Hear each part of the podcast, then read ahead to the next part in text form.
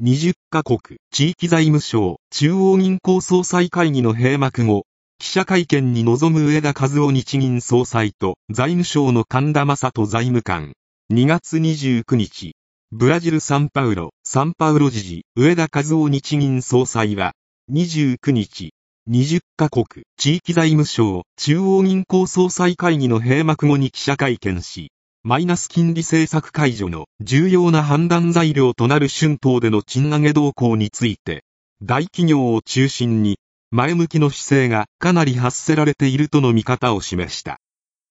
Bank of Japan Governor Kazuo Ueda said Thursday that Japanese companies, mainly large businesses, are showing a positive attitude toward raising wages this spring.